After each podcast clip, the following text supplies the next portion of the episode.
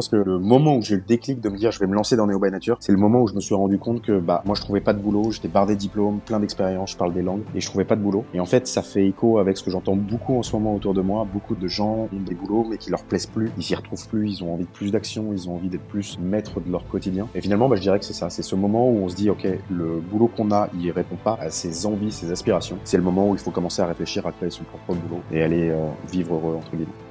Depuis 2017, j'accompagne et côtoie des entrepreneurs à succès. Chaque rencontre est unique et permet d'identifier ce qui crée la réussite. Je suis Alec Henry, l'initiateur du mouvement entrepreneurs.com. Et dans ce podcast, j'ai l'opportunité d'échanger avec des personnalités inspirantes qui ont su créer la différence. Avec le déclic, je vous offre une perspective unique afin que vous puissiez à votre tour faire la différence.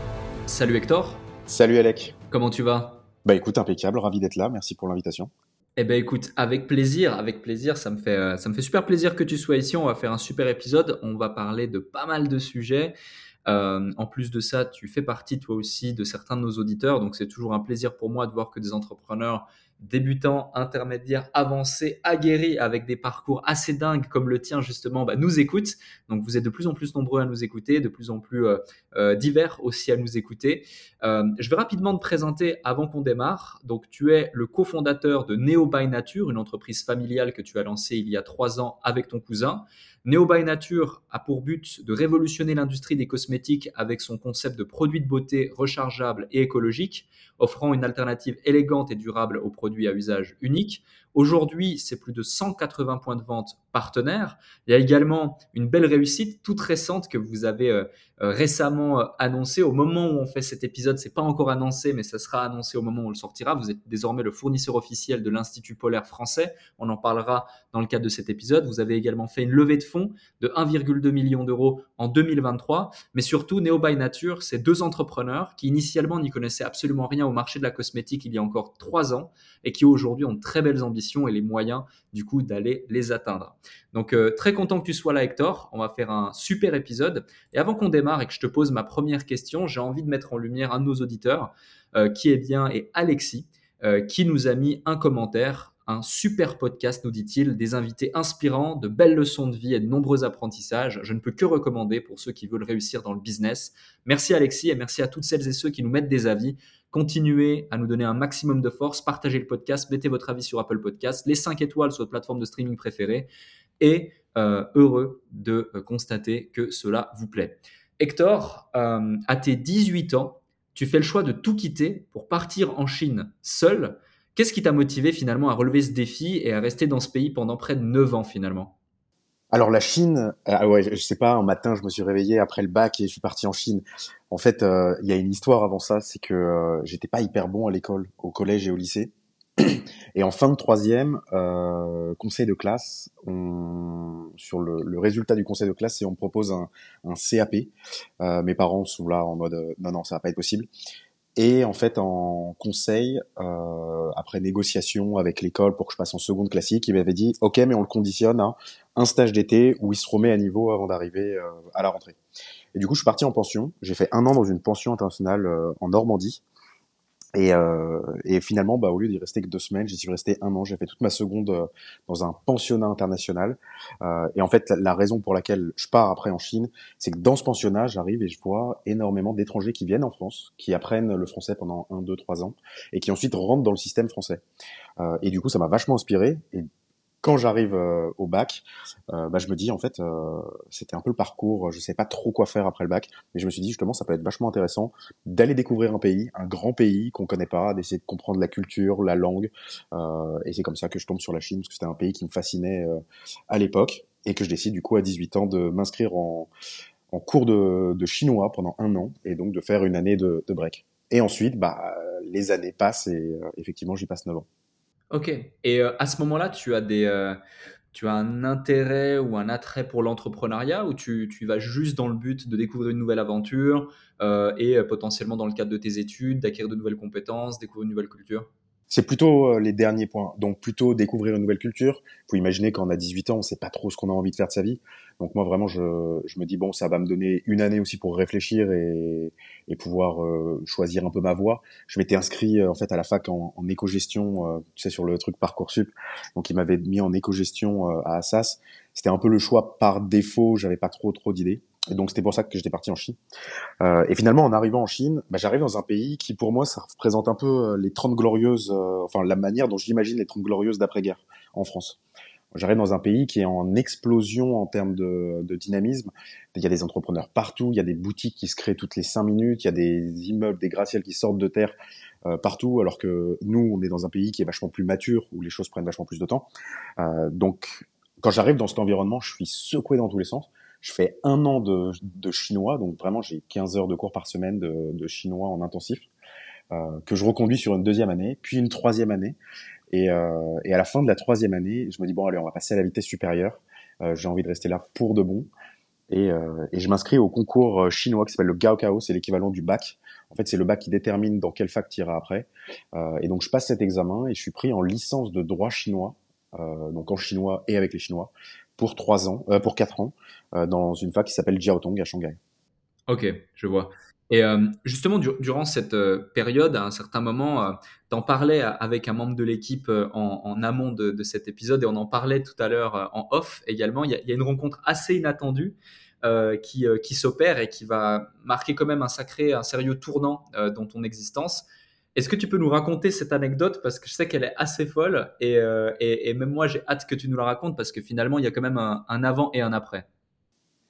Donc du coup ouais c'est le, je suis en fac de droit tous les étés je rentre à Paris pour euh, pour voir ma famille euh, et passer du temps euh, à la maison et à la fin de l'été en 2012 je prends l'avion j'arrive à l'aéroport de Shanghai après 12 heures de vol et là je, je me dis bon allez je vais euh, je vais aller me fumer une petite clope. Donc, comme dans tous les aéroports, je sors de l'aéroport euh, à l'étage des arrivées, je prends l'ascenseur et je vais au départ. Et c'est souvent au départ, sais que c'est découvert pour pouvoir, euh, pour pouvoir bah, fumer une clope.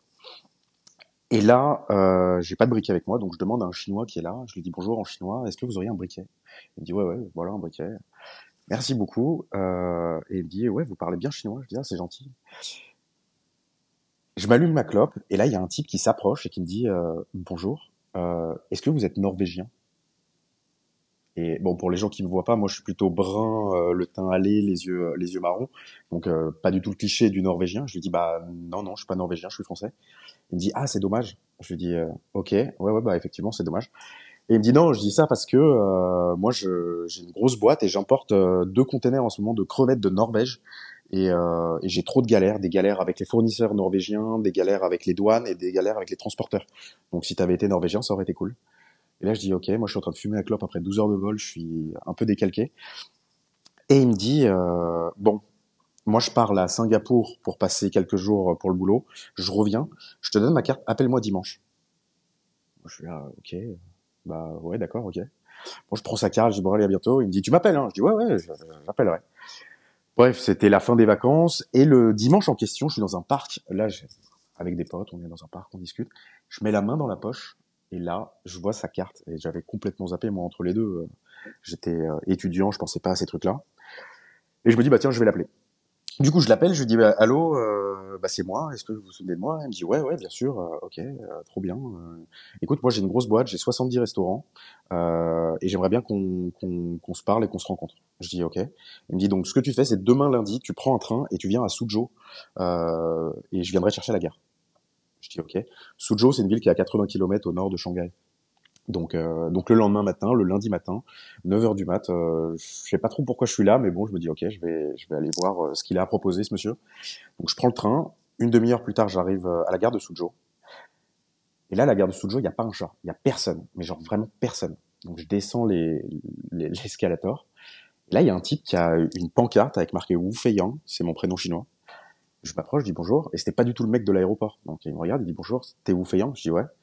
Il me dit bah viens avec moi. Je le suis. Là, on arrive sur le parking de, la gare, et il y, a y a personne, pas un chat. Il y a une voiture, c'est un Land Rover Discovery 3, vite teinté.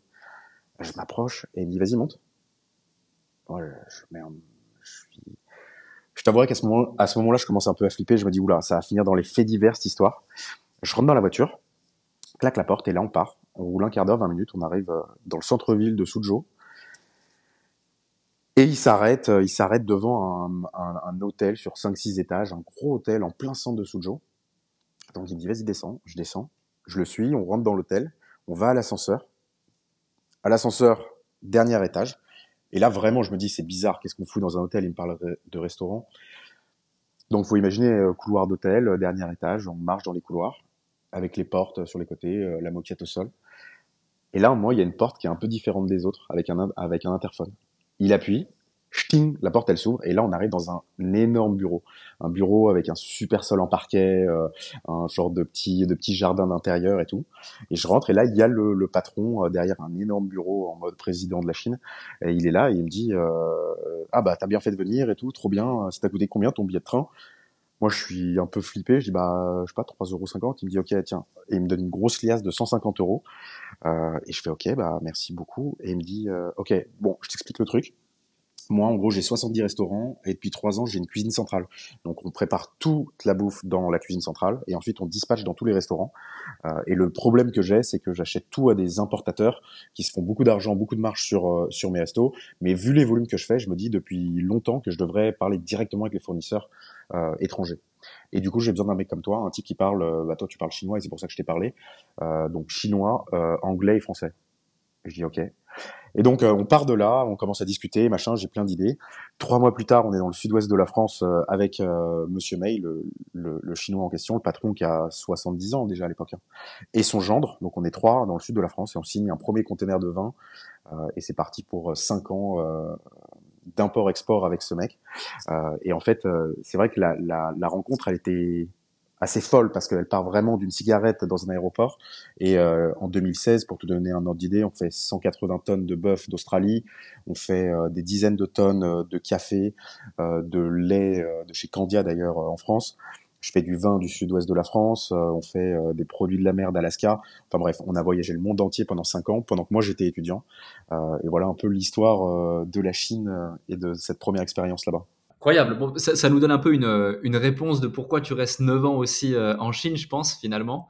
Euh, mais, euh, mais donc, en gros, en l'espace de 48 heures, voire 72 heures, tu es passé d'un étudiant qui rentre en Chine pour ses études, qui va juste demander à un mec un briquet pour fumer une clope, à euh, je suis euh, l'intermédiaire direct euh, d'un gros entrepreneur chinois pour faire de l'import de, matières premières pour ses restaurants un petit peu partout dans le monde, partout en Europe, etc. Alors que à ce moment-là, tu n'as aucune expérience dans l'import-export. qu'est-ce qui fait, qu'est-ce qui fait déjà que tu, tu acceptes cette opportunité ou enfin à voir si, on considère ça comme une opportunité ou comme un fardeau, parce qu'à ce moment-là, quand même, j'imagine, tu as une certaine pression, tu te dis, putain, où je suis arrivé? Euh, Qu'est-ce qui fait que tu acceptes euh, euh, Et, et, c'est quoi les, challenges finalement après auxquels tu fais face une fois que tu as accepté? Parce que j'imagine qu'il t'a posé deux, trois questions et que peut-être il se dit, le mec sait au moins ce qu'il fait. ou alors c'était juste, j'ai besoin de quelqu'un qui parle, qui parle ces langues-là et qui, qui, qui passe bien. Bah, après, sur, sur le moment, en fait, ça, ça, a toujours été un état d'esprit et on en reparlera euh, sur Neo by Nature. Mais ce genre de challenge, c'est un truc, euh, quand il me demande, t'as déjà fait de l'import-export Moi, je le regarde, je lui dis, bah, je vois comment ça fonctionne, je fais du droit, donc en fait, euh, là, je suis en deuxième année de droit. nous, l'import-export, c'est des trucs qu'on étudie en cours. Et ensuite, en termes de fournisseurs en Europe, ça, je peux les trouver assez facilement, donc je suis un peu en train de vendre le truc. Mais c'est vrai que sur le moment, en réalité, j'avais jamais fait un truc, un truc comme ça, j'avais jamais fait d'import d'import euh, avant. Donc globalement, on a les grandes lignes. Hein. De toute façon, c'est pas le, principe est assez simple. Mais après, dans l'exécution, d'aller trouver des partenaires, euh, que ce soit en France ou à l'étranger, euh, de, de, manière générale, les comment dire. Quand on parle de la Chine, ça ouvre quand même pas mal de portes parce que c'est un des plus gros marchés du monde. Et déjà à l'époque, en, en là on est en 2012, 2013, quand on parle de la Chine, tout de suite, ça fait un peu rêver les producteurs. Et, et ce qui est cool, et ça c'est vraiment de mon côté, c'est que tous les fournisseurs étrangers ont envie de m'aider parce qu'ils ils imaginent derrière les débouchés potentiels que ça, aura. Et en fait, moi, je joue un peu le bluff avec euh, avec Monsieur May au, départ parce que de l'autre côté, quand je commence à parler avec des producteurs de vin, que je les contacte en leur disant, moi, j'ai un client qui veut acheter des, des énormes quantités, mais euh, je sais pas trop comment ça marche. Eux, ils sont là, t'inquiète pas, je vais te présenter à des gens, tac. Et du coup, je, je rencontre des freight forwarders, donc tous ceux qui gèrent les, le booking des containers sur les, les gros portes, euh, les gros portes containers, style CMA, CGM, tout ça. Euh, eux, forcément, ils ont tout intérêt à, à te former et à t'expliquer comment ça marche parce que le endgame, comme dans tout business, c'est toujours le client et quand c'est un client en Chine, qui est un client qui est difficilement accessible par la langue, par euh, ne serait-ce que géographiquement, Suzhou, on va pas quand on va démarcher la Chine, on va pas à Suzhou. Euh, bah, mine de rien, en fait, ça m'offre un avantage comparatif de, fou et tout le monde a très envie de m'aider à apprendre en fait. Mmh, complètement, ça fait sens. Ok, euh, donc tu vis cette expérience. Avant qu'on passe à la suite, parce que j'ai plein de questions, notamment par rapport à ton parcours Neo by Nature et autres, euh, c'est quoi les, trois plus grandes leçons que tu retiens justement de cette expérience et de l'audace dont tu as fait preuve pour pouvoir aussi bah, accepter euh, la, mission, euh, la mission et, le fait de faire ça pendant cinq ans? Le, Les trois leçons que j'ai appris de, de cette expérience, la première, c'est que on se met énormément de barrières euh, quand on veut se lancer dans n'importe quel projet, mais c'est des barrières qu'on se met un peu avec soi-même, parce qu'au final, quand on, quand on, décide de se former, typiquement sur l'import-export, euh, bon là c'était de, de, cette expérience-là, hein, euh, c'est pas, euh, on n'est pas un ingénieur en en, en, nucléaire, c'est pas si compliqué que ça. Au final, il faut juste se dire, ok, on va le faire, step by step, on va apprendre tous les jours, apprendre un petit peu, comprendre, essayer de, de décrypter qui fait quoi dans la chaîne de valeur. Et en fait, il n'y a pas de, il a pas de business impossible. Et il y a un truc que j'ai remarqué, c'est que le premier deal que je fais, c'est avec euh, la coopérative de vin de Buzet-sur-Baïse, dans le sud-ouest de la France. Et je me souviens, il y a le directeur général qui vient me voir alors que je suis avec lui, avec ce, ce milliardaire hein, dans son bureau, euh, il vient me voir sur le côté et il me dit, euh, vous savez Hector, euh, le vin c'est un métier très particulier, hein. c'est un métier qui est complexe, qui est délicat, qui nécessite des années d'apprentissage. Et je me souviens de, de mes dix jours là, mais euh, en fait je suis en train de, je suis en train de le faire. Et là, le, ce, type essaye de décourager en disant c'est notre industrie, c'est lourd, il y a des, il y a des termes techniques, il y a tout plein de trucs. Et en fait, ma leçon de tout ça, c'est souvent les gens qui appartiennent à l'industrie ont très envie de complexifier l'industrie, d'essayer d'expliquer à des néophytes, bah non, mais en fait, euh, c'est compliqué, c'est difficile, euh, essayer de pas trop le lancer là-dedans. Alors qu'en réalité, dans la majorité des cas, ça s'apprend. Tout s'apprend et ça s'apprend même très vite. Donc, euh, à moins de quelques euh, industries qui doivent être très complexes dans l'ingénierie et dans des trucs euh, bizarres, tout le reste, ça s'apprend et, si on a envie de le faire, on le fait en fait. Mmh, ouais, complètement. Top. À la suite de quoi, du coup, tu rentres en France après avoir terminé tes études, des études avec un parcours scolaire quand même, on peut dire, au-dessus de la moyenne, après toutes ces années, et puis notamment dans des écoles extrêmement prestigieuses. Et pourtant, tu rencontres des difficultés à trouver un emploi euh, lorsque, tu, lorsque tu veux rentrer en France et rentrer dans la vie active. Euh, Est-ce que tu peux nous expliquer comment cette période t'a finalement euh, poussé ou en tout cas été un catalyseur pour la création de Neo by Nature? Salut à vous tous qui êtes de plus en plus nombreux à écouter le déclic. Je tenais à prendre quelques instants pour vous en remercier personnellement. Grâce à votre soutien et votre écoute, nous connaissons une croissance fulgurante parmi les podcasts business en francophonie. Si aujourd'hui vous voulez améliorer votre karma, je vous invite à laisser un avis et 5 étoiles maintenant sur la plateforme de podcast sur laquelle vous écoutez cet épisode. Cela ne prend que quelques instants et ça aide énormément pour continuer de vous offrir des interviews de plus en plus inspirants avec des invités inédits. Je lis tous vos avis et ils représentent beaucoup pour moi. Maintenant, retour à l'épisode. Pour faire, ouais, effectivement, pour faire rapide avec euh, la, fin de la partie Chine et l'arrivée en France. Euh, donc moi, je rencontre ce, cet entrepreneur en 2012. 2015, je finis ma licence de droit. Euh, et alors, pendant la dernière année, je candidate à des écoles, euh, des écoles en master. Euh, je candidate en France et aux États-Unis. Donc, je candidate en master pour venir finir en France. Et en France, je candidate à la Sorbonne et la Sorbonne me recale. Elle me dit non, mais en fait, si vous voulez venir en master 1, en fait, on peut vous accepter en licence 3, mais en reprenant des classes de licence 2 bon un truc et je leur dis ok d'accord et donc j'avais candidaté à Sciences Po euh, à, à la Sorbonne et tous me recalent et de l'autre côté, aux États-Unis, Georgetown, qui est une des, des, des, super facs américaines en droit, euh, m'accepte. Et je me souviendrai toujours, ils m'ont envoyé une lettre. D'abord, ils t'envoient un email pour dire que tu as été pris, et ensuite, ils t'envoient une lettre en physique. Et en bas, à la main, ils mettent un peu le, le, le truc distinctif de ton parcours qui leur a plu. Et ils avaient écrit sur la mienne un truc du style euh, votre parcours international euh, mérite d'être euh, mérite d'être valorisé ou un, un, genre de truc comme ça. Et ça m'avait fait le, ça m'avait piqué euh, l'ego de me dire, je, suis français, je veux rentrer en France après ce, ce, parcours qui est un peu particulier de faire une licence de droit chinois en Chine. Et genre la France m'accueille pas en mode euh, le retour de l'enfant prodige au pays, et c'est plutôt des Américains qui m'offrent une place dans leur dans leur fac. Euh, et du coup, bah j'ai choisi Georgetown. Donc je vais à Georgetown, je fais un master de droit, je rentre à Paris, donc euh, après l'année euh, à Georgetown. Et effectivement, c'est exactement ce que tu disais. En arrivant à Paris, je bosse un an dans deux cabinets d'avocats. Hyper super bonne expérience parce que en fait, on voit le, le monde des avocats. Euh, j'étais en fusion acquisition, donc on est vraiment dans le dans le Harvey Specter. Si tu as déjà vu Suits, vraiment ce qui se fait de de plus de plus prestige et puis très avocat juridique conseil dans des gros cabinets à Paris. Mais au bout d'un moment, en fait, je me dis, c'est pas du tout ce que j'ai envie de faire parce que moi, ce que j'adore, c'est le contact. Et là, je suis euh, derrière un ordinateur. Je fais, je passe ma journée à faire euh, des procès-verbaux euh, d'assemblée générale de boîtes euh, qui lèvent des fonds. Et je me dis, en fait, moi, j'ai envie d'être dans l'action. J'ai pas envie d'être l'avocat qui est à côté de l'action. Hmm. Donc, euh, je quitte ce côté-là. Et là se pose l'énorme challenge d'après, et ça m'a pris des mois à le surmonter, qui est, euh, j'ai fait une licence en Chine, un master aux États-Unis, j'ai une vague expérience euh, dans deux cabinets à Paris, donc j'ai un profil euh, qui rentre dans aucune case. Dès, dès, que je sors du droit, on me regarde vraiment comme un nouveau. Donc là, j'ai commencé à candidater dans des petites boîtes, des moyennes boîtes, des grosses boîtes, euh, en import-export. J'ai regardé plein de trucs en bizdev. J'ai envoyé plein de mails à des boîtes françaises présentes en Chine en leur disant je parle français, anglais, chinois. J'ai déjà une expérience de, de, de, de, commerce en Chine. Euh, genre, ça peut être euh, vraiment. Et à chaque fois, je me prenais ce truc de euh, mais votre parcours, pourquoi vous continuez pas le droit? Pourquoi, enfin votre parcours, vous auriez dû faire une école de commerce. Et en fait, euh, il y avait vraiment pas moyen de rebondir. Alors que j'avais fait des bonnes écoles, des bonnes études, des, une, un parcours, on va dire euh, atypique, mais impossible de retrouver un taf. Donc à ce moment-là, je me suis dit ok, bon bah je vais retourner à mon métier originel qui est euh, bah, l'entrepreneuriat. Parce que cette première expérience avec le chinois, bah mine de rien, ça a fini par être une vraie entreprise que j'ai gérée pendant trois ans. Et, euh, et donc, c'était le moment pour moi. Je me suis dit, bah, en France, je trouverai pas de boulot, donc je vais me le créer moi-même. Et c'est à ce moment-là, là on est en 2019, euh, que je descends dans le sud-ouest, euh, dans le berceau familial où, euh, où on passe tous nos étés avec toute la famille chez notre grand-mère. Et je croise euh, Paulin, du coup mon cousin, un de mes nombreux cousins, avec qui je me suis toujours hyper bien entendu.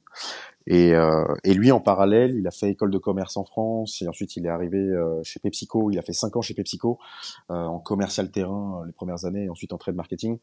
Donc lui, il était côté très commercial, agressif, qui vend dans toutes les boutiques possibles et imaginables. et en fait, en discutant de nos boulots et puis des moments, on se dit plusieurs choses. La première chose, c'est que c'est un peu le bon moment pour entreprendre. Moi, clairement, j'ai pas le choix. Euh, lui, il a fait un peu le tour de son boulot. Et euh, en discutant et en buvant un peu de vin de Bordeaux, euh, on se dit c'est le, c'est vraiment le moment. Et c'est à ce moment-là qu'on a cette idée en fait de, de se dire et de faire le lien entre nos deux, nos deux carrières qui ont vraiment rien à voir.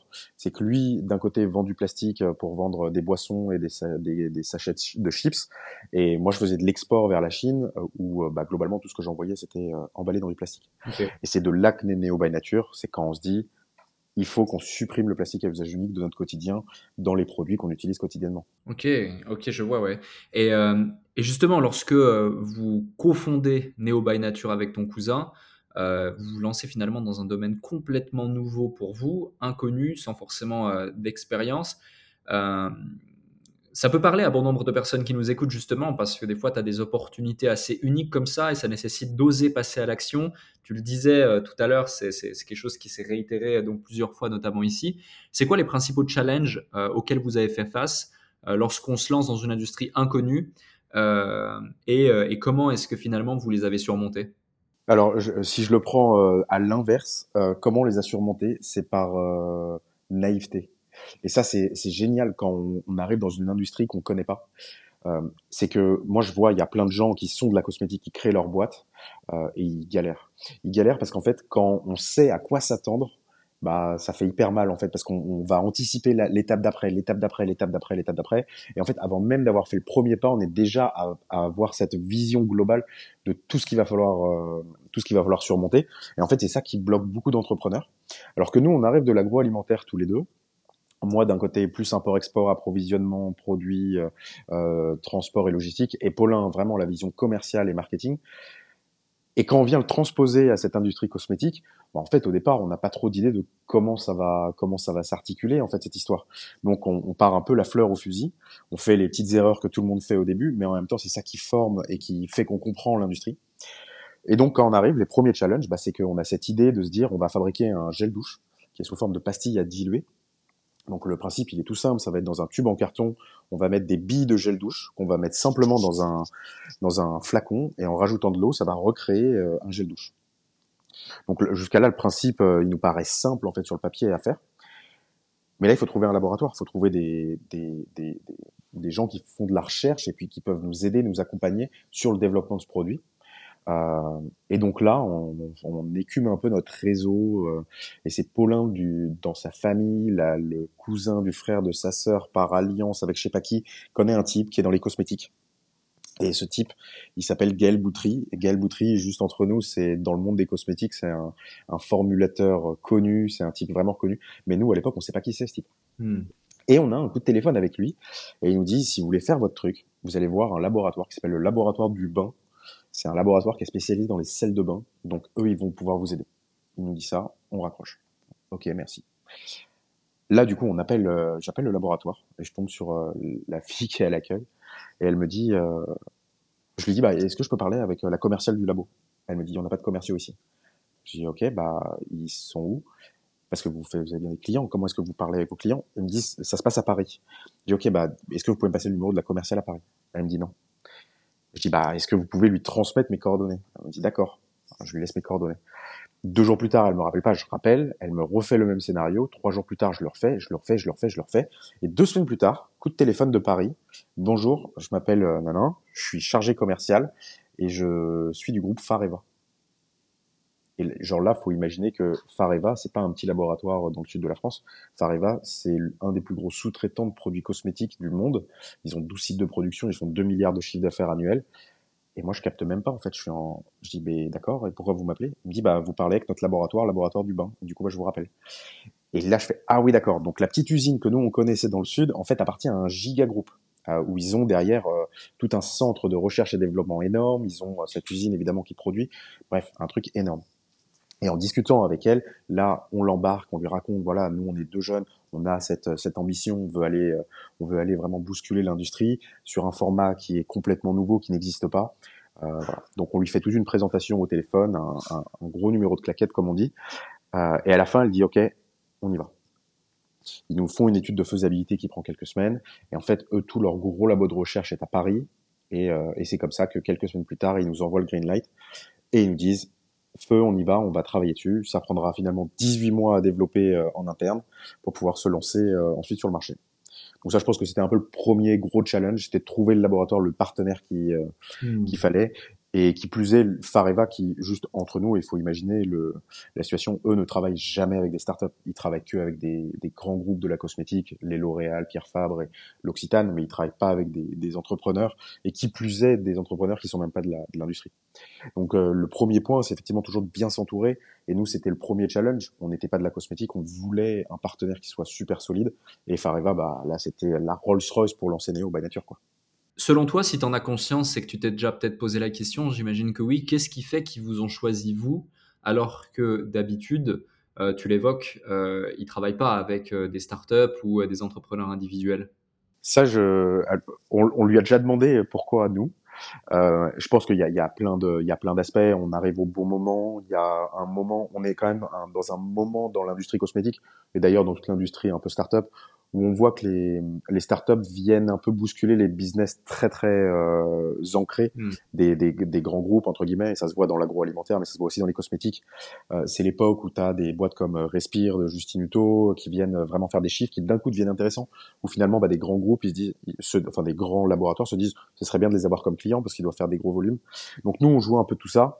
Et ensuite je pense qu'il y a un côté euh, humain il y a un fit euh, quand on, quand on est au téléphone on parle avec une professionnelle de la cosmétique qui est commerciale, qui imagine si le produit va se vendre. Et elle, son but, c'est de juger est-ce que notre idée, c'est une idée en carton qui va pas se vendre, ou est-ce que ça va être une, euh, une révolution qui va leur permettre à eux de fabriquer beaucoup, parce que leur métier, c'est de fabriquer. Donc forcément, ils ont envie que l'idée soit, soit bonne.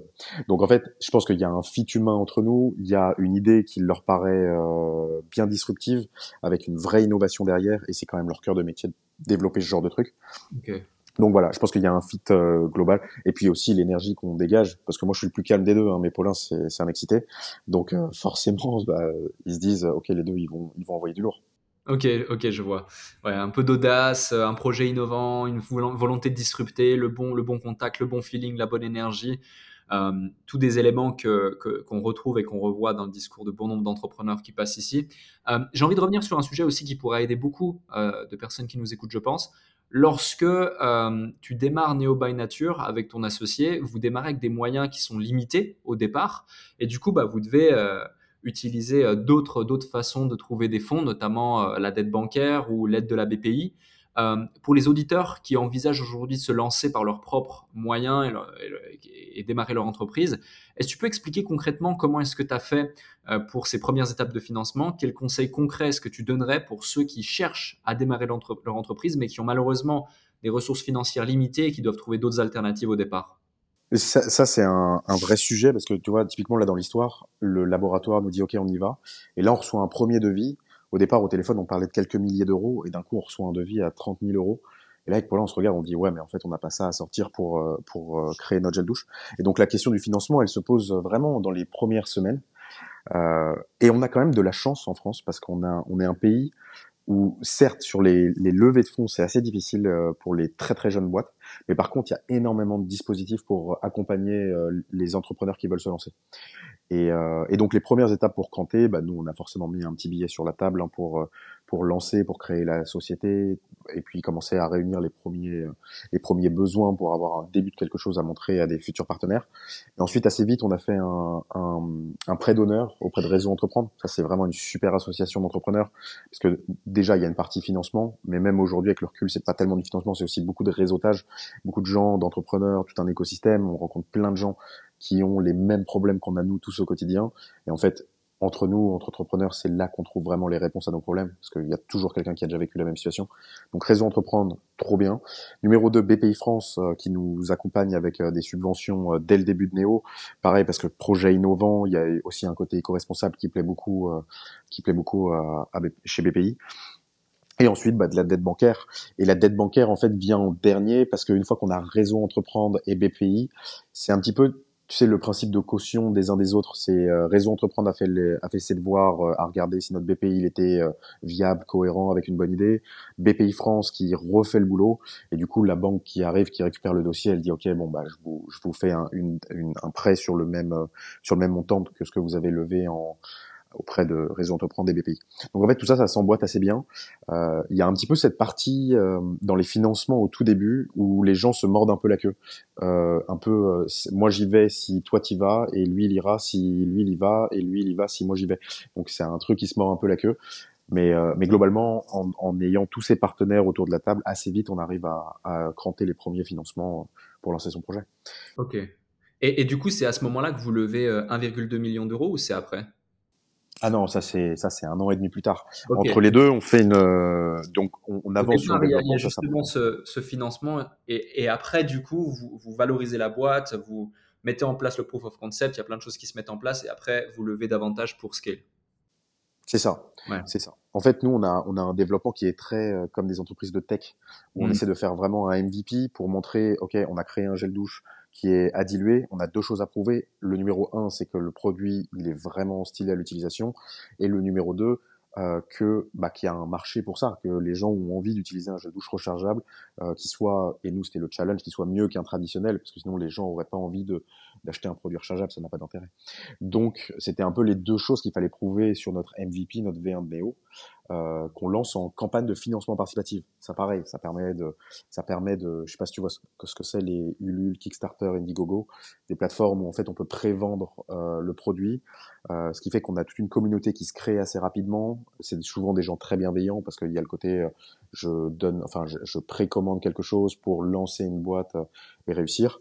Euh, et pour nous, c'était un super, euh, un super laboratoire à idées parce qu'en fait, on a pu tester plein de trucs en termes de communication, de, de mieux comprendre ce que les gens attendaient d'un gel douche. Parce que mine de rien, un gel douche, euh, enfin, je sais pas toi, Alec, qu'est-ce que tu attends d'un gel douche au quotidien?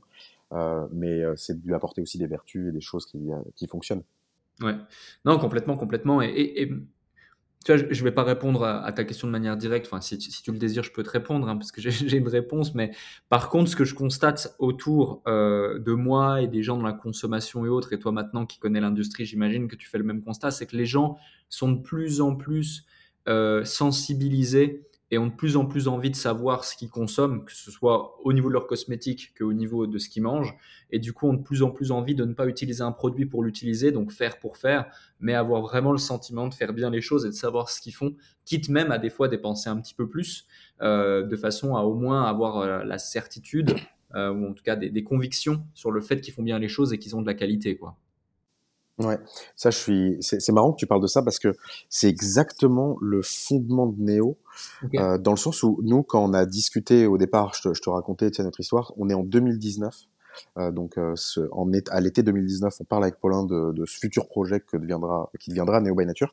Mais entre les deux, il y a quand même deux ans de Covid qui tombent. Et c'est vrai que pendant le Covid, nous, on est en pleine étude de marché, de savoir comment se positionner, qu'est-ce qu'on va faire, comment on va le faire, comment on va se lancer. Euh, et le Covid, bah, c'est exactement ce que tu viens de dire. C'est d'un coup, tu un changement, euh, un changement d'habitude de consommation, de la manière même, mais même philosophique dont les gens consomment, avec beaucoup, avec, avec euh, drivé vraiment par cette idée de, ok, on peut consommer moins, mais on va essayer de consommer un peu mieux. Et, et, en, et en vrai, ça s'est vu dans les chiffres. Ça s'est vu dans la manière dont le marché a repris avec énormément de produits bio. Il y a eu vraiment un pic de bio euh, pendant le confinement et juste après. Euh, qui a été euh, énorme. Ça s'est vu sur euh, sur les, les, paniers moyens d'achat des, des, produits. Et là, en ce moment, on arrive dans une période d'inflation où justement ça retombe. Mais mais le post-Covid a a vraiment démontré ce que tu viens de dire sur les, les habitudes d'achat. Hmm, complètement. Et d'ailleurs, je peux te donner un petit fun fact si tu veux sur le Covid. Bien sûr, vas-y. Nous, on adore les fun facts sur le déclic. Ouais, mais là, accroche-toi parce que celui-là, il fait mal. Pendant le Covid, nous, on faisait notre étude de marché, donc on parlait avec les, les gros euh, fabricants de chiffres. Euh, pendant le Covid, le gel douche, il y a eu moins 30% de ventes en France. Ok. Ah ouais, bah du coup, euh, c'est ah, c'est dingue. En fait, les gens restaient chez eux et du coup, ils oubliaient de se doucher. Ils ont cassé leur habitude et, et ils se sont dit, il n'y a plus besoin de se doucher. De toute façon, je sors pas, je suis pas sale. Exactement. Je suis pas sûr qu'ils oubliaient de se doucher. C'est juste que finalement, quand il n'y a pas la pression sociale de se dire euh, je vais voir des gens, bah finalement les gens se lavent pas. Incroyable. Euh, Certains qui sont un peu, euh, un peu, un peu, un peu poètes, ils ont révélé leur, vraie nature, quoi. Exactement. Et ça s'est vu dans les chiffres. Mais 30%, c'est gigantesque. Donc, bref, c'est le. C'est énorme. C'est énorme. Conclusion, c'est quoi la conclusion? Conclusion, les, les Français sont, sont, sont sales de nature. le, les Français sont sales de nature. Bah, en tout cas, c'est la réputation qu'on a. Bon, en gros, la, la, la, conclusion que moi je peux dire, c'est quand on enferme les Français, les Français sont sales. Mais bon, à la limite, oh, ça va, ça, va, ça dérange personne. je prends pas de risque. Moi, j'ai un passeport suisse, tu vois. Donc, euh, je, j'ai pas la data, j'ai pas la data pour la Suisse. Ça se trouve, c'est 50%, on sait pas. Tu vois. Mais euh, ça se trouve. Euh, Ok, du coup, hyper intéressant. Euh, j'ai envie de revenir sur un sujet toujours avec Néo, c'est que le marché de la cosmétique, c'est un marché énorme. Euh, et comme tout marché énorme, c'est un marché qui est très sophistiqué, qui est très avancé, où la concurrence euh, est bien présente, elle est redoutable. Tu fais face à des mastodontes. Tu évoquais euh, ne serait-ce que le laboratoire avec lequel vous, vous avez travaillé, c'est 2 milliards de volumes. Les différentes grandes enseignes que tu as évoquées, c'est des, milliards de volumes également. Euh, comment est-ce que Neo, qui démarre du coup, se positionne euh, dans cette industrie et fait au départ pour attirer et fidéliser sa clientèle? C'est il y a, plusieurs il y a plusieurs volets de réponse à ce que tu à ce que tu dis. Effectivement, le marché de la cosmétique, c'est un marché, on peut même dire, qui est saturé, qui est euh, qui est pris par tu vois par exemple sur les gels douches uniquement.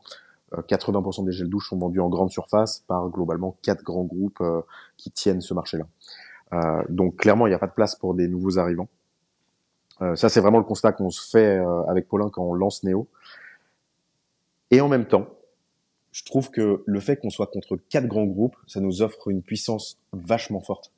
Vachement forte parce qu'en fait, par définition, les groupes qui font des gels douches sont sur des économies d'échelle monstrueuses. Tu vois, un petit Marseillais, c'est 14% du marché français des gels douche. Euh, ils ont des lignes de production, enfin, ils en ont même une dizaine qui fabriquent le même produit euh, en continu, 3 fois 8 tous les jours partout en France. Euh, leur capacité d'innovation et d'aller changer vraiment le format de ce qu'ils fabriquent, euh, elle est compliquée. Elle est compliquée, ils pourraient pas faire un switch euh, agile parce que quand tu fabriques des centaines de millions euh, de d'un même produit, bah l'innovation, elle peut bouger. Il y a petit à petit des le paquebot, il peut tourner, mais c'est comme le Titanic, ça bouge tout lentement.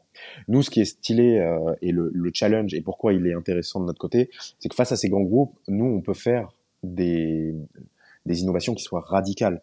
Nous, typiquement, une des particularités vraiment de Neo by Nature, c'est que le format a dilué, évidemment, la grosse particularité, mais c'est aussi sur euh, le flacon qu'on a développé, dans lequel on dilue.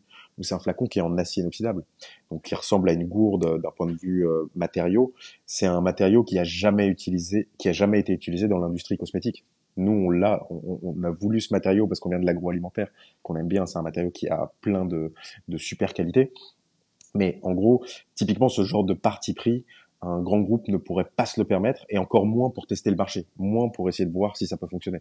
Eux, ils sont sur des choses qui marchent, et donc en fait, finalement, leur euh, là où ça se complète bien, c'est que nous, on peut tenter des trucs que eux ne jamais tenteront. Donc, c'est un peu un laboratoire d'idées. Et en même temps, il y a toujours des alliances entre les grands groupes et les, et les startups. Euh, on a parlé avec tous les tous les grands groupes hein, de tous les grands groupes de cosmétiques français euh, et américains d'ailleurs. Euh, on a échangé avec eux sur euh, sur des visions parce que forcément, ils sont intéressés par ce qu'on fait. Et nous, de l'autre côté, on a énormément d'intérêt à être proche de ces grands groupes parce que bah il y a des synergies qui peuvent se créer dans le futur. Ok. Donc donc voilà. Et après, ensuite, c'est de la communication. On a une communication aussi pour créer cette fidélisation, c'est euh, bah, d'être un peu plus euh, naturel quand tu regardes des pubs de, de du petit Marseillais, de L'Oréal, de, de, ces grands groupes. Bah forcément, c'est des, des, communications de masse qui essaient de, de, de, partager une image, on va dire un petit peu parfaite de la vie. Euh, nous, quand on crée une marque de cosmétiques, on est vachement plus transparent, on montre un peu les, les difficultés du quotidien, on raconte notre histoire, l'ambition qu'il y a derrière, les, les choix qu'on a à faire typiquement en formulation, il y a plein de choix à faire sur est-ce que je mets tel ingrédient ou tel ingrédient. À chaque fois, il y a des conséquences. Donc voilà, et de voir un peu cette transparence, ça rejoint tout ce que tu disais sur le marché, des gens qui se disent, bah, j'adhère à une marque de cosmétiques euh, et je préfère payer un peu plus, payer un meilleur produit parce que je sais ce qu'il ce qu'il y a derrière. Je connais les gens qui sont derrière et les valeurs qu'ils ont et qu'ils portent. Donc ouais. c'est un peu plus euh, là-dedans qu'on s'ancre aussi. Ok, je vois. Um, tu as utilisé le mot ambition il y, a, y, a, y, a, un instant. C'est quoi l'ambition justement de Neo by Nature? L'ambition de Neo by Nature euh... L'ambition de Neo by Nature, c'est de créer une marque qui soit euh, désirable. Finalement, quand on parle des produits d'hygiène, c'est des produits Enfin, je sais pas si tu, si ça, si ça te parle dans ton quotidien, mais les produits, on va au supermarché, on prend son gel douche, on le met dans le caddie, pareil le shampoing. On pense pas euh, si c'est vertueux, si c'est bon pour l'environnement, si c'est bon pour soi. C'est vraiment, c'est un mécanisme. Il faut le faire, faut se laver tous les jours. Ce que je veux avec Neo by Nature, c'est proposer euh, la solution d'un de produits d'hygiène qui, qui est un des vertus pour soi, qui soit pour euh, pour euh, pour le corps, parce qu'en fait, quand on étudie un petit peu la, les formulations des produits existants, bah typiquement sur le gel douche, un des gros problèmes, c'est la déshydratation de la peau. Tous les gels douche, par nature, déshydratent la peau. Donc moi, quand je crée mon gel douche, j'ai envie de faire un truc super hydratant qui soit un peu à mi-chemin déjà des, produits de soins qu'on va vouloir mettre avec après. Deuxième point, le côté, euh, le packaging, euh, on va dire euh, plus plus sobre. Nous, c'est un petit tube en carton qu'on jette à la fin du mois. Je trouve qu'il y a aussi l'idée de de faire du mieux avec euh, avec euh, avec moins. Et, euh, et, finalement, je pense que ça, ça, ça on mène un peu l'économie tend un petit peu vers ce point-là, d'essayer de rendre les choses un petit peu plus euh, optimisées, un peu plus efficaces. Et c'est un peu tout ce qu'on porte avec euh, Neo by Nature pour le futur. Donc l'ambition, c'est être la marque leader du rechargeable qui à un moment donné va commencer à déranger vraiment l'industrie de l'hygiène pour s'imposer comme le, la marque stylée qu'on a envie d'avoir, qui est efficace et pourquoi pas belle en plus. Ta vision en tant qu'entrepreneur, c'est quoi? C'est créer une boîte qui devient si grande qu'elle dérange et qu'elle bouscule, de façon à redéfinir les codes et marquer l'histoire, ou euh, de façon à potentiellement se faire racheter et absorber par un de ces gros groupes et faire un bel exit? Euh, le, le, évidemment, dans la vision, et c'est ce qui me fait me réveiller le matin, c'est de créer un truc qui grandit, qui devient une, une, un petit empire et j'adore cette idée de d'empire indépendant face aux, grands. Euh, donc jusqu'à présent, j'ai jamais pensé à, spécialement un exit de revendre euh, Neo by Nature. Le seul truc que je dont je me suis aperçu finalement avec les trois ans de, de vie de Neo, c'est que j'ai déjà vu des exemples d'exit où euh, la boîte est revendue, mais le, la personne reste en charge. Et ça, d'un coup, c'est on a euh, une opportunité de croissance qui est gigantesque. Ça veut dire que tu es toujours à la tête de, de ta boîte, mais d'un coup, ton, ton compte en banque, c'est celui d'un L'Oréal. Euh, bah t'imagines pour déployer. Enfin, quand tu es entrepreneur, c'est qu'à la base t'aimes construire. C'est que quand tu étais enfant, tu jouais au Lego. Et d'un coup, euh, le fait d'avoir les moyens de L'Oréal pour jouer, bah forcément, on a c'est tentant derrière de se dire, de, pour faire grandir son sa vision et son et sa boîte, ouais, ça serait trop bien d'avoir les moyens de L'Oréal. Mmh. Après, euh, d'un point de vue euh, purement terre à terre, je pense que le jour où on vend, c'est que déjà on a accepté l'idée de de plus être décisionnaire. Et je crois que dans des visions et des partis pris dont je parlais tout à l'heure, euh, faut être très très libre pour se dire, ok, vous vous avez fait comme ça l'industrie cosmétique depuis 50 ans pour de bonnes raisons, je l'imagine. Moi, j'ai décidé de faire le radical à, à l'envers parce que je crois que le futur va être comme ça je suis pas sûr que quand ton actionnariat euh, c'est un grand groupe qui a 80% de ta boîte, euh, ils acceptent que tu fasses ce genre de, décision. Donc voilà, les deux tiennent. En tout cas, clairement, il y a, l'idée d'avoir un impact fort. Et l'impact fort, d'un côté, il y a les outils financiers, de l'autre côté, il y a la liberté, et ça sera toujours un peu l'un contre l'autre, on va dire, les deux extrêmes. Ouais, ouais, je vois. Euh, prendre, la décision et du coup savoir si on veut effectivement la rapidité ou euh, et donc euh, l'impact direct ou, euh, ou la liberté, mais un petit peu moins de, de, rapidité ou autre. je te rejoins. un autre point, tu parlais de communication. Je sais que vous avez très prochainement un énorme plan de communication que vous allez déployer, notamment aussi à Bordeaux, incluant des affiches publicitaires, des partenariats dans les médias, etc. bon nombre d'entrepreneurs qui nous écoutent ont souvent cette problématique du j'ai pas assez de visibilité, j'ai pas assez de trafic et veulent à un moment donné, euh, du coup, mettre en place des campagnes. Dans votre cas, euh, tu le disais, hein, c'est un marché qui est, tu as utilisé le terme saturé. Euh, notamment, on voit beaucoup, beaucoup de publicités, des budgets colossaux, des égéries parmi les personnes les plus connues au monde, etc. Toi, j'imagine que vous avez dû faire, on va dire, appel à de la créativité ou en tout cas de l'ingéniosité pour pouvoir justement vous différencier parce que vous n'avez pas forcément les mêmes armes, les mêmes ressources, les mêmes budgets que ces grands groupes. Euh, quels sont les, éléments clés pour réussir une campagne publicitaire de cette ampleur dans un marché ultra concurrentiel? Euh, Alors là, pareil, il y, a plein de, y a plein de, solutions un peu pour prendre le par le bon chemin. Euh, déjà, ça commence quand on fait un plan de com, forcément les gros plans de com 360, ça passe toujours par de l'affichage. Parce que l'affichage, c'est un petit peu la bombage de la communication. C'est comme la télé. C'est, on sait que d'un coup, il va y avoir un nombre de vues qui est énorme parce que les gens passent devant un panneau publicitaire qui est dans la rue ou regardent la télé et bam, se mangent un spot euh, pub à la télé. Donc là, forcément, c'est hyper large.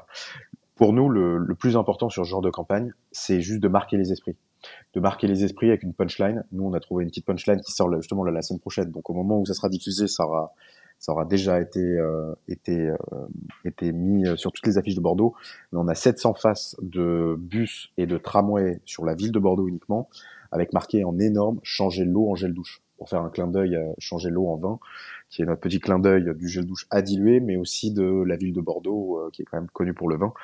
Euh, donc ça, c'est notre premier notre premier point, c'est d'attirer l'œil sur quelque chose qui juste annonce Néo by Nature, c'est du gel douche juste déjà d'avoir ça et avec euh, un visuel qui euh, qui envoie, qui capte l'attention à fond. Ça c'est vraiment le point de départ pour euh, on va dire créer une, une genre de de notoriété juste sur le nom pour que les gens en aient entendu parler. Et ensuite on débloque L'idée, c'est finalement de créer un entonnoir avec des activations et d'être malin dans les activations. Typiquement, là, on a signé les 10 grosses pharmacies de Bordeaux euh, et on a fait un deal avec eux. On vous met le produit dans votre pharmacie en tête de gondole parce que en tête de ouais tête de gondole parce qu'on va avoir beaucoup de trafic vu qu'il y a des gens qui vont voir la, la fiche. Mais en échange, on vous fait une jolie PLV dans votre boutique, mais en échange, on veut qu'en vitrine, vous mettiez notre grand poster euh, Neo by Nature. Et donc, en fait, c'est le genre de truc qu'on négocie. Les grandes boîtes, pour ça, elles ont des budgets, donc elles arrivent, elles disent, euh, OK, on va repeindre toutes les pharmacies de la ville.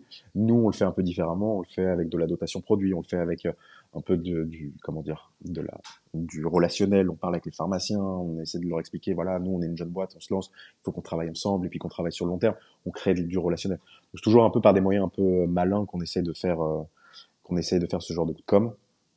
Et, euh, donc, et donc voilà. Après, c'est, c'est l'humain. Nous, on est, on est, le fait qu'on soit une jeune boîte, bah, on va aller dans la rue avec des distributions. On va, on va, on va aller voir les, on va faire des opérations d'animation dans les pharmacies. Donc c'est un peu toujours cette approche plus humaine qui attire beaucoup plus qu'un grand groupe avec des, des intérimaires qui te donnent des, des flyers dans la rue. Forcément, ça a mmh. plus de, c'est plus simple de créer une émulsion, quoi. Je vois, je vois complètement. Et euh, justement, tu dis, euh, par exemple, on va aller dans une pharmacie, on va essayer de la convaincre d'eux, etc. On va discuter, on va créer un lien relationnel.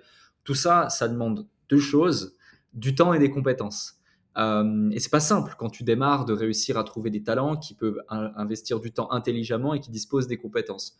Dans votre cas, qui est-ce qui prend ce temps et qui est-ce qui déploie ces compétences euh, pour pouvoir justement négocier ces deals Est-ce que c'est toi qui t'en occupes personnellement? Est-ce que c'est ton associé? Est-ce que ce sont des collaborateurs? Est-ce que vous avez mis en place des process spécifiques pour pouvoir déployer? Parce que euh, ça donne envie et j'imagine que certains ou certaines de nos auditeurs, auditrices se disent Ah, c'est pertinent, ça peut être intéressant et l'adapter du coup à leur propre industrie selon ce qu'ils font, selon ce qu'ils vendent. Euh, mais souvent, on ne sait pas trop comment s'y prendre, on ne sait pas trop comment faire. C'est une question qui, je pense, ils aimeraient bien te poser. du coup, je me permets de te la poser. Alors là, dans le cas des pharmacies, euh, c'était un peu le plan. Euh, il nous faut des pharmacies, les, toutes les pharmacies du centre-ville de Bordeaux. Donc on a fait un plan d'équipe. On est parti à trois de l'équipe. Donc euh, on a une responsable en dev commercial, Paulin et moi. Et là, on allait faire du porte-à-porte tous les trois. Effectivement, ça prend du temps. On a fait 48 heures du porte-à-porte. Il faisait froid là cet hiver. On allait toquer à toutes les pharmacies. Et, et on voulait que ça soit rapide pour. Mais comme tu le dis, c'est là où en fait les projets et c'est la grande différence qu'on a avec les, les, grosses boîtes en termes de ressources, c'est qu'en fait faut choisir ses batailles. Et ça c'est c'est vrai dans je pense dans toutes les industries quand on se lance en entrepreneur, c'est que on a toujours 1500 idées à la minute, mais chaque idée que ce soit euh, de mettre trois affiches sur la, la, la sur la porte du bureau, comme faire un grand coup de com, tout nécessite du temps, des ressources. Et donc choisir ses batailles, ça veut dire on va pas faire s'étendre euh, en dehors de Bordeaux, par exemple, quand on cherche des pharmacies. On en veut 10, les plus belles pharmacies. Même une petite pharmacie qui nous dit oui, mais qui est excentrée, on va lui dire non, parce qu'en fait, nous, ça nécessite derrière euh, bah, d'y déposer de la marchandise, d'aller former les gens, d'aller mettre les PLV, donc acheter des PLV. Et en fait, faut juste choisir ses batailles. Donc en fait, tout ce qu'on essaie de faire, c'est de faire le, le, le maximum d'impact possible avec le minimum d'investissement de ressources. Hmm. Et ça, c'est un principe, c'est ce qu'on appelle la frugalité, être frugal et, euh, et à titre perso, c'est un truc que j'ai appris tout jeune euh, par un truc bon qui n'a rien à voir, mais mes parents fabriquent des films, ils sont dans le cinéma. Et dans le cinéma, il y a un principe, c'est que quand on est producteur d'un film de cinéma, chaque euro dépensé, faut qu'il se voit à l'image. Le but, c'est pas de de faire euh, une énorme production avec 40 camions qui sont garés derrière, avec tout plein de gens. Ça, c'est ce qu'on voit de l'extérieur de l'industrie du cinéma. L'industrie du cinéma, le but, c'est que chaque centime qui est dépensé, il se voit sur l'image qui a été construite. Alors parfois ça nécessite des moyens de ouf, mais en tout cas le but c'est toujours d'avoir le maximum d'impact avec euh, les ressources qu'on a. Et finalement l'entrepreneuriat c'est la, même chose mais en tout petit, on a très peu de budget et donc pour faire émerger euh, au maximum la communication, c'est choisir chaque activation et, euh, des activations qui sont impactantes. Ouais, effectivement. Et, justement, tu, tu évoques, un, tu évoques un, un principe qui est extrêmement intéressant, c'est la notion de choisir ses batailles. Euh, c'est un sujet qui est trop souvent peu abordé, qui est trop souvent euh, sous-coté. Euh, c'est la capacité d'un bon entrepreneur à prendre les décisions, à prendre les bonnes décisions. Est-ce que tu aurais une sorte de framework, plan d'action, ou en tout cas des questions que tu te poses en général lorsqu'il est question de prendre les bonnes décisions, ou tout du moins de choisir la bonne bataille? Typiquement, tu évoquais un concept qui est, hyper intéressant au travers du concept de la frugalité, le fait de se dire je vais déployer le minimum euh, de ressources possibles pour le maximum de résultats, ou tout du moins avec les ressources dont se dispose, je vais essayer de faire le maximum d'impact et de résultats. Est-ce qu'il y a d'autres choses euh, qui, dans ton équation décisionnelle, entre guillemets, rentrent en ligne de compte pour pouvoir prendre les bonnes décisions en tant que dirigeant, CEO d'une boîte qui finalement euh, démarre ou qui du moins ne dispose pas des ressources dont les concurrents en face disposent?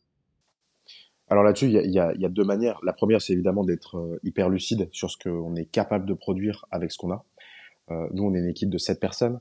Euh, il faut être bien conscient de quand on alloue les ressources et, le, et la, sa capacité à, à produire des choses, de se dire, OK, moi j'ai ces ressources-là, qu'est-ce que ça nous prendrait comme temps humain pour pouvoir se lancer mmh. et faire un projet quelconque? Donc dans la prise de décision, c'est aussi toujours de, de se mettre un peu comme un, un devis un peu fictif en termes de ressources humaines, de ressources financières, et derrière bah, de, de, contrebalancer en se disant qu'est-ce que ça peut apporter euh, de, de faire cette OP. Mais de l'autre côté, il y a aussi un truc, et je pense que c'est le, le point fondamental, et là pour le coup c'est complètement détaché de moi, c'est le fait d'être euh, avec Paulin, mon associé, on est à deux, et donc dans la prise de décision, il y a plein de moments dans notre euh, dans la vie de Néo by Nature où on s'est chauffé sur des projets en se disant ouais mais ça c'est une bête d'idée, on va faire ça, on va faire ci, on va faire ça, et en fait en en parlant à deux, d'un coup l'autre commence à et souvent c'est moi d'ailleurs à m'emporter, à me dire ok on pourrait faire trop de trucs, et au départ c'était une toute petite idée puis ça devient un énorme projet, et l'autre tempère un peu et dit attends juste rends-toi compte, si on fait ça, ça veut dire que là, on est parti pour un mois et demi de boulot pour lancer ce truc-là. Est-ce que vraiment c'est ce qu'on veut? Si oui, bah on y va, on le fait. Mais sinon, euh, voilà. Donc c'est bien aussi d'être à deux, d'avoir deux caractères qui se compensent, qui, euh, qui créent un peu une harmonie justement dans la prise de décision. Et c'est pour ça que moi j'ai toujours eu énormément d'admiration pour les entrepreneurs seuls, tant déjà par les, euh, le, comment, le, côté montagne russe qu'est l'entrepreneuriat, mais aussi dans la prise de décision, de dire d'avoir un contre-pouvoir par rapport à soi-même, qui est nécessaire hein, dans la plupart des cas. Donc je, dirais ouais c'est le c'est le, le, binôme qu'on forme avec euh, avec son associé aussi qui joue énormément sur euh, sur la prise de décision. Ouais, complètement. Je te, je te rejoins là-dessus. C'est hyper important d'être complémentaire en tant qu'associé. Et justement, ça me permet de te poser une autre question. Euh, comment aujourd'hui vous répartissez les tâches entre vous deux? Euh, euh, Qui fait quoi globalement? Est-ce que c'est extrêmement clair ou est-ce que vous vivez l'aventure à 100% tous les deux et puis prenez les décisions à deux, vous avancez à deux? Moi, j'aime bien dire, lorsqu'on entreprend à plusieurs, 1 plus 1 égale 2, voire même égale 3. Euh, est-ce que vous, dans votre cas, c'est cette vision également? Si oui, euh, euh, comment est-ce que vous répartissez les tâches globalement? Ce qui, est, vachement bien avec, Paulin, c'est qu'on a des parcours qui sont vraiment différents. Lui est très commerce marketing, moi je suis très produit, développement produit et, back office. Moi, je faisais toute la partie, enfin, je fais toute la partie juridique, la partie acheminement, logistique, toute cette partie-là. Paulin, il est très tout ce que tu peux voir de Neo by Nature, ça vient globalement un peu de son cerveau. Donc toute la partie communication, marketing, euh, euh, distribution, toute cette partie-là. Donc en fait, ce qui est vachement bien, c'est que déjà évidemment le fait qu'on soit cousin, il y a une confiance au départ ce qui fait qu'on n'a pas besoin de repasser vraiment l'un derrière l'autre quand on fait des trucs, parce qu'il y a la confiance initiale, ce qui est le point de départ. Hein. Euh, ensuite, il y a les compétences qui n'ont vraiment rien à voir. Je sais que sur le point de vue juridique, euh, bah, il touche pas une bille, donc forcément, il vient même pas mettre le nez dans les contrats et je m'en occupe. Euh, et inversement, sur la communication, moi, je suis pas un grand communicant euh, sur le point de vue branding, création de marque, alors que lui, il est, il est, il a, il a l'œil pour ça. Donc en fait, le fait qu'on ait chacun notre notre notre expertise, nos expertises, ça permet bah, déjà de se diviser naturellement les tâches. Et le deuxième point, c'est qu'on aime beaucoup travailler ensemble sur certains dans certains domaines. Ça va être euh, les recrutements typiquement parce qu'il y a une histoire de fit humain. Donc en fait, s'il y a un coup de cœur d'un pour euh, un candidat mais que l'autre l'a pas, bah forcément ça va un peu euh, ça va un peu déstabiliser la boîte. Donc le but c'est qu'il y ait toujours des coups de cœur réciproques, tu vois, sur les recrutements. Et ensuite, le dernier point qu'on a toujours fait à deux, et je pense que c'est jusqu'à la, pour la, vie, ça va être le développement produit. Parce que le développement produit, c'est vraiment, on va dire, la spécificité qui fait que ta marque, elle est différente, différenciante, avec un côté pratique, avec un côté euh, bien réfléchi. C'était vraiment un de nos trucs et c'est notre, euh, notre passion à tous les deux, parce qu'on est tous les deux plutôt bricoleurs, on aime, on a le souci du détail c'est de vouloir créer des produits bah, qui, qui nous ressemblent un peu avec une forme d'exigence.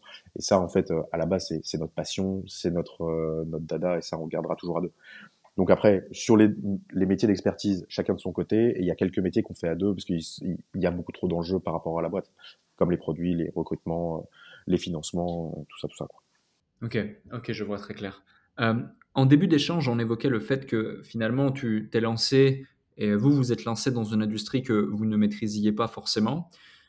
Est-ce que euh, tu pourrais nous expliquer peut-être les stratégies ou les actions concrètes que vous avez mis en place pour réussir à acquérir les connaissances nécessaires et surmonter euh, le manque de familiarité avec l'industrie, si j'ose dire? Euh, Comment est-ce que vous avez fait pour compenser ce manque de connaissances initiales pour assurer le succès de Neo by Nature? Alors là, ça c'est vraiment une question c'est vraiment le, le, point de départ, le, le, le premier euh, coup de chaud qu'on a eu. C'est comme je te racontais, on a cette commerciale qui nous appelle et qui nous dit ok bon d'accord on prend le dos, ils font une étude de faisabilité, ils nous, ils nous remettent l'étude, ils disent c'est possible de faire votre idée, c'est on peut le faire physiquement. Je pense que euh, nos, nos, chercheurs et, et, nos formulateurs vont réussir. Ok super. Elle me dit bon bah semaine prochaine on se fait un call avec les formulateurs. Et là on est en plein Covid Paulin et moi, on se connecte sur le sur le la visio avec avec avec le laboratoire. Et là, il y a genre 15 personnes sur la visio. Et c'est 15 formulateurs, des formulateurs au top du top. Donc c'est des vrais scientifiques avec leur blouse blanche. Et nous, on est avec Paulin, on se regarde. Et c'est parti. Et là, il nous pose plein de questions. Ok, votre gel douche, vous le voulez comment? En termes de galénique, en termes de ci, en termes de ça. Est-ce que vous êtes pour ou contre les nanoparticules? Et là, on se regarde avec Paulin, mais genre de quoi ils nous parlent ces gens-là? Et en fait, ça rejoint cette histoire de la Chine, de l'import-export du tout départ. C'est, on n'y connaît pas grand-chose. Donc là, on répond ce que tout le monde répond dans cette situation. Hein. C'est bah écoutez, sur les nanoparticules, pour répondre là-dessus, avec Paul, on n'a pas encore fait, on n'a pas encore tranché notre position. On vous revient sous deux jours. Et donc là, bah, faut euh, catch up. Donc regarde, euh, qu'est-ce que les nanoparticules, qu'est-ce que ça engendre, qu'est-ce que c'est. Bon, il se trouve que c'est pas ouf et que ça n'a pas de raison d'exister dans un gel douche. Mais, euh, mais donc ça, ça, part de là. Et en fait, ce côté formation, on apprend en faisant. Et je crois que c'est la manière la plus rapide d'apprendre, parce qu'en fait, on se rend compte que dans les les, les, personnes qui, euh, qui, ont, qui ont fait leurs études en formulation cosmétique, mais comme dans la majorité des métiers, vont faire tout un cursus de 5-6 ans pour arriver et apprendre à une vitesse grand V la réalité du métier. Et là, en fait, de, de s'y confronter directement, quand c'est ta boîte et que tu as les motivations pour apprendre, ça va hyper vite. Donc typiquement, formulation, on se forme euh, avec Paulin pour comprendre. Et aujourd'hui, tu vois, là, ça fait trois ans qu'on est euh, dans Neo by Nature, quand je vais dans un, dans un magasin de cosmétiques, je regarde la, la listing qui du produit, donc la liste des ingrédients derrière. Je, je, sais te dire comment va être la formule, si elle va être euh, très moussante, pas moussante, si elle va être euh, euh, plutôt plutôt hydratante, pas hydratante. Et en fait, ça c'est simplement qu'on a testé énormément de choses, énormément de choses avec notre laboratoire, qu'on a vachement appris en échangeant avec eux. Et, et ça, il faut le transposer dans un peu dans toutes les industries. Le but étant de ne jamais tout savoir, parce qu'en fait, notre métier, c'est pas d'être euh, des formulateurs de produits cosmétiques, c'est pas d'être euh, des métallurgistes qui fabriquent des flacons euh, en acier inoxydable, c'est pas d'être des logisticiens pour savoir envoyer des colis, c'est pas non plus. Nous, notre métier, c'est de comprendre toutes ces industries et d'essayer de les agglomérer ensemble et d'avoir suffisamment de connaissances dans chacun de ces domaines pour être pour être comment dire pour bien comprendre les enjeux de chacune des problématiques qui vont être soulevées par chacun de nos partenaires. Donc en fait, c'est un métier plutôt généraliste et le besoin de formation, c'est pas d'être expert, mais juste de bien comprendre leurs enjeux et d'essayer d'y répondre euh, au, mieux finalement.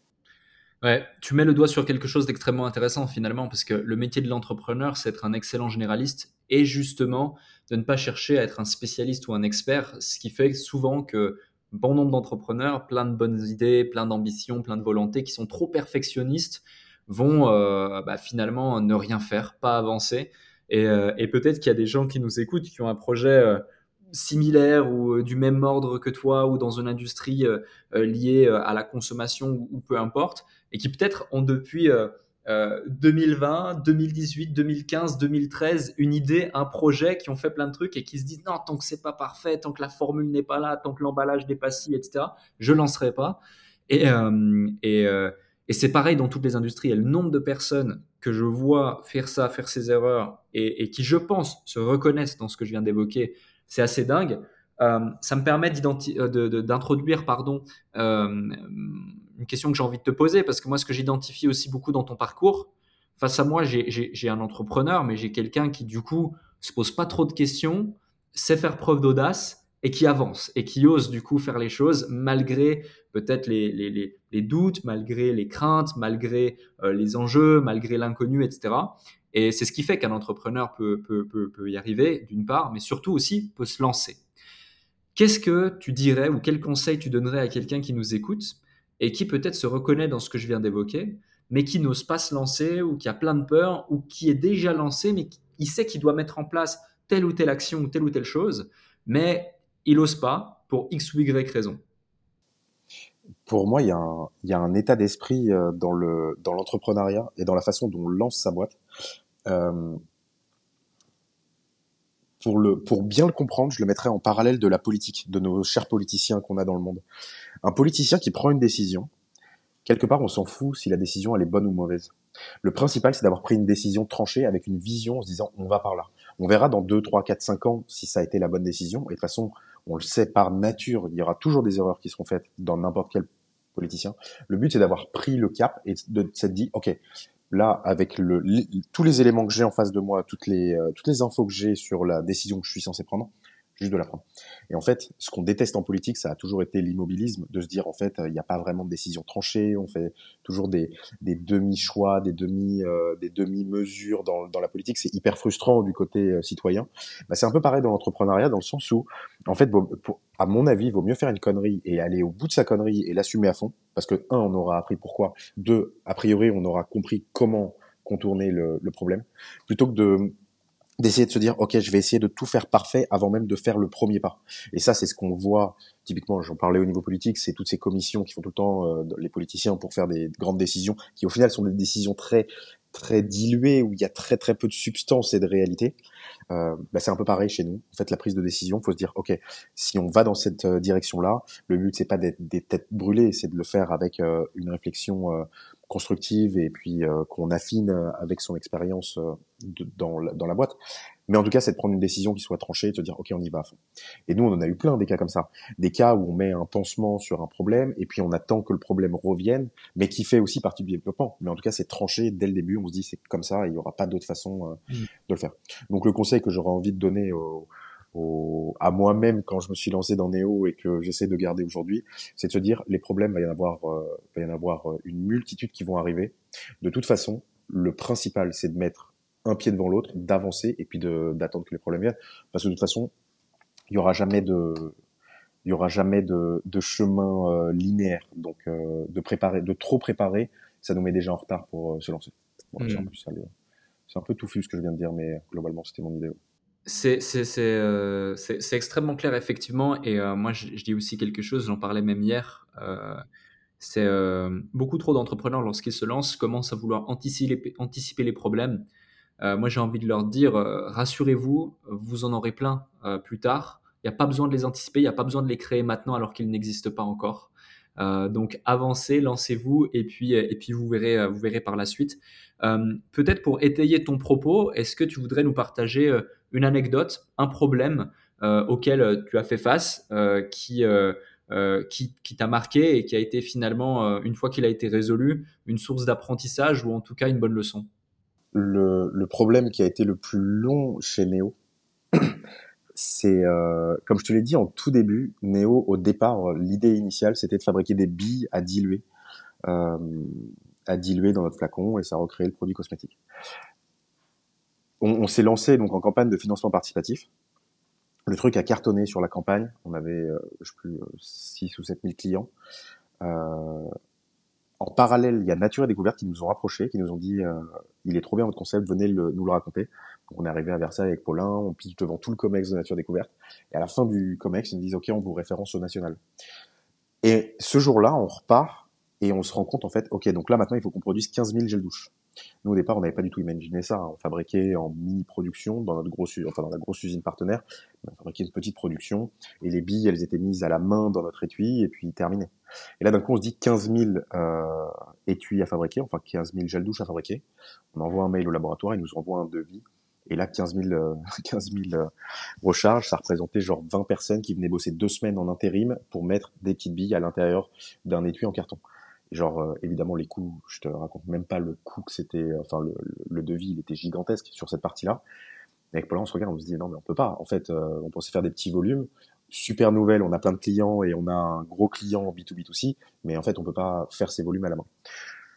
Donc là, on se dit, OK, on n'est pas obligé de faire des billes, c'est de la poudre compactée, on peut faire un autre format. Et on a une idée un matin, on se dit on va faire des pastilles. Et c'est les pastilles, c'est le format qu'on a aujourd'hui. Et pourquoi des pastilles? Parce qu'en fait, il y a déjà une industrie qui l'utilise c'est la pharma. C'est les pastilles de vitamine C que tu achètes euh, en pharmacie, tu sais, les, petits tubes en plastique. Bah, nous, en fait, c'est la même chose, seulement nos tubes sont en carton. Euh, donc on trouve, je trouve une boîte qui est genre à 40 km de notre usine à côté d'Angoulême, euh, qui fait des pastilles, qui ont une machine adaptée pour faire le truc. Donc on adapte leur machine, machin, machin, machin. On lance la première prod et la toute première prod de Neo, on la fabrique donc dans, notre laboratoire. Ensuite on, on, fait envoyer les pastilles, 300 000 pastilles hein, quand même, euh, chez euh, le partenaire en, pharma qui les met en étui là-bas dans, nos étuis. Trop bien. On lance la deuxième prod. Et là, la deuxième prod, à, trois, à un mois et demi de la production, coup de téléphone, le laboratoire pharma nous dit les gars, en fait, euh, on va pas, on, va pas avancer avec vous. Vous avez des petites quantités et en fait, nous, c'est un bordel parce que ils ont leurs normes pharma, nous on a des normes cosmétiques et en fait, la première fois, il avait fallu faire un peu des des petites bidouilles et tout ça pour que ça fonctionne. Et ils nous disent là, on peut plus le faire. Enfin, c'est compliqué. J'essaie de faire un deal avec eux. Je leur dis est-ce que vous pouvez me louer votre machine? Donc je viendrai la chercher, je l'amène à notre laboratoire cosmétique et on fera la mise en étui là-bas. Et là, ils me disent euh, ouais, ok, chiant, mais ok. On fait un contrat. Et là, à un mois, euh, à un mois de, de la prod, ils m'appellent, ils me disent non, finalement, on va pas faire le contrat parce que nous, ça nous met trop de barrières dans les, trop de barrières, c'est compliqué, euh, machin. Et le directeur du site est obligé de démissionner à cause de nous. Bref, le truc prend une proportion qui est, qui est pas géniale. Et là, du coup, on est avec Paulin, on est au bureau et on se dit, ok, dans, dans, dans trois ou quatre semaines, euh, on va produire euh, nos pastilles, mais on va pas pouvoir les mettre en étui. Et là, on fait des prods de 25 000 tubes, donc 25 000 tubes dans lequel il faut mettre 20, 15 pastilles. Je t'explique même pas le travail, c'est un travail d'égyptien le truc. Donc on se dit, c'est pas possible. Donc je commence à chercher un autre laboratoire. Le problème, c'est que ça reste quand même des petits volumes ce qu'on fait. Donc c'est pas les grosses machines automatisées pour faire les pastilles de vitamine C. Donc nous on cherche des petites machines qui sont des machines intermédiaires. Et là, je passe une heure au téléphone avec un fabricant de ces machines-là qui m'explique que c'est 250 000 euros et tout. Et moi, je suis là, non, je vais pas acheter une machine à 250 000 euros pour mettre des, des, des pastilles dans des tubes. Euh, il faut que je trouve moins cher. Et en discutant avec lui, au bout d'une heure, il, me dit, mais ceci dit, la machine que vous, vous utilisiez chez votre partenaire pharma là de l'époque, c'est une vieille machine des années 80. Il me dit, j'en ai vu une il y a genre 5-6 ans dans un laboratoire pharma à côté d'Auxerre. Je dis c'est quoi le laboratoire? Il me donne les coordonnées. Je note. Bam, j'appelle le siège à Paris. Je dis bonjour. Il paraît que vous avez cette machine euh, que vous utilisez plus. Est-ce que vous seriez prêt à vous en défaire? Et à Paris, ils me disent ah ouais ouais absolument. Nous cette machine ça fait genre en fait ça fait dix ans qu'on l'utilise plus. Elle est stockée, elle est nettoyée, elle est entretenue. Alors qu'on n'a pas de clients, personne l'utilise. Euh, on peut tout à fait vous la vendre. Je dis ah trop bien. Euh, trois jours plus tard, il y a leur directeur du site sur dans l'usine pharma je l'appelle et il me dit euh, ouais bah nous il n'y a pas de souci, euh, on peut vous la vendre. Je vais demander au magasinier euh, où est-ce que ça en est. Le magasinier me rappelle le jour même et me dit euh, excusez-moi monsieur, en fait nous on avait pris la décision en interne la semaine dernière de jeter cette machine. Et là je dis attendez pardon. Et il me dit bah ouais on l'a jetée. Et je dis mais vous l'avez jetée où? Il me dit bah dans le on a les gros les gros demi containers là de, de poubelles de de comment de, Vinci là qui sont euh, sur le euh, de Veolia pardon qui sont sur le parking et on l'a mise dedans. Là je dis est-ce que vous pouvez voir si elle est encore de, dedans la machine? Parce que moi je viens je vous la récupère c'est une machine qui, qui, vaut de l'argent. Il me rappelle un quart d'heure après il me dit non elle est plus là elle est partie. Je dis mais elle est partie où? Il me dit bah c'est un partenaire qui gère le, le démantèlement de cette machine. Et là, je dis, bah, c'est quoi le numéro du partenaire? J'appelle le partenaire et je lui dis, bonjour monsieur, je suis, euh, c'est vous qui avez la machine, machin, machin. Il me dit, oui, oui, bah, j'ai récupéré les machines du site. Ok. Et euh, est-ce que vous les, elles sont encore en bon état? Je peux venir la chercher? Il me dit oui. Je dis ok, ben très bien, bah vous la mettez de côté. Est-ce que vous avez bien toutes les rampes qui font que les pastilles rentrent dans les trucs? Il me dit euh, ah non mais cette machine là on l'a plus. Je dis mais attendez, vous parlez de quelle machine?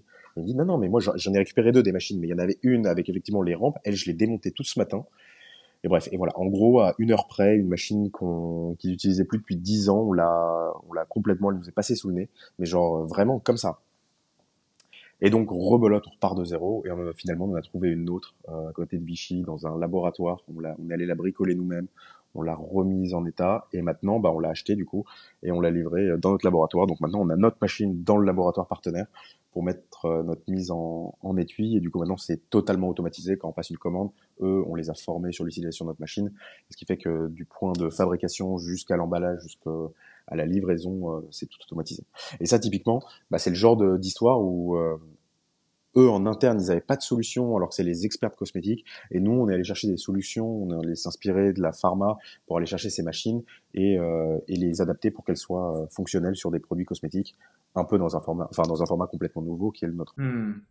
Ouais, euh, c'est hyper intéressant. Merci pour cette anecdote. Et c'est ça l'entrepreneuriat, c'est régler des problèmes et devoir courir partout et te dire c'est bon, j'ai réussi. Ah non, en fait non. Et, euh, des hauts, des bas, etc. Puis finalement trouver l'issue parce que de toute façon t'as pas le choix. Euh, donc donc ouais, Top. Euh, Hector, merci beaucoup pour cet échange. Merci pour euh, tout ce que tu nous as partagé. J'ai adoré cet épisode. D'ailleurs, j'invite toutes celles et ceux qui nous écoutent, si vous avez pris autant de plaisir à nous écouter que je n'en ai eu à animer cet épisode, à nous le faire savoir en mettant 5 étoiles sur Apple Podcast ou sur votre plateforme de podcast préférée. Mettez aussi votre avis sur Apple Podcast et partagez un maximum cet épisode. D'ailleurs, Hector, j'espère que toi aussi, tu as mis les 5 étoiles sur Apple Podcast, toi qui nous écoutes euh, de temps en temps. Merci. Euh, j'ai une dernière question pour toi. Est-ce que tu peux nous partager, s'il te plaît, un déclic qui a réellement fait toute la différence, qui a littéralement créé peut-être une transformation, je dirais, identitaire chez toi? Ça peut être une simple phrase, une anecdote, une situation, une problématique à laquelle tu fais face, quelque chose de positif ou moins positif, peu importe, tu as carte blanche pour le mot de la fin. Le mot de la fin, c'est que je pense que le moment où j'ai eu le déclic de me dire je vais me lancer dans Neo by Nature, c'est le moment où je me suis rendu compte que bah moi je trouvais pas de boulot, j'étais bardé de diplômes, plein d'expériences, je parle des langues et je trouvais pas de boulot. Et en fait, ça fait écho avec ce que j'entends beaucoup en ce moment autour de moi. Beaucoup de, gens ont, ont des, des, boulots mais qui leur plaisent plus, ils s'y retrouvent plus, ils ont envie de plus d'action, ils ont envie d'être plus euh, maîtres de leur quotidien. Et finalement, bah, je dirais que c'est ça, c'est ce moment où on se dit ok, le boulot qu'on a, il répond pas à ses à ses envies, ses aspirations, c'est le moment où il faut commencer à réfléchir à créer son propre boulot et aller euh, vivre heureux entre guillemets. Merci Hector. Merci Alec, merci beaucoup.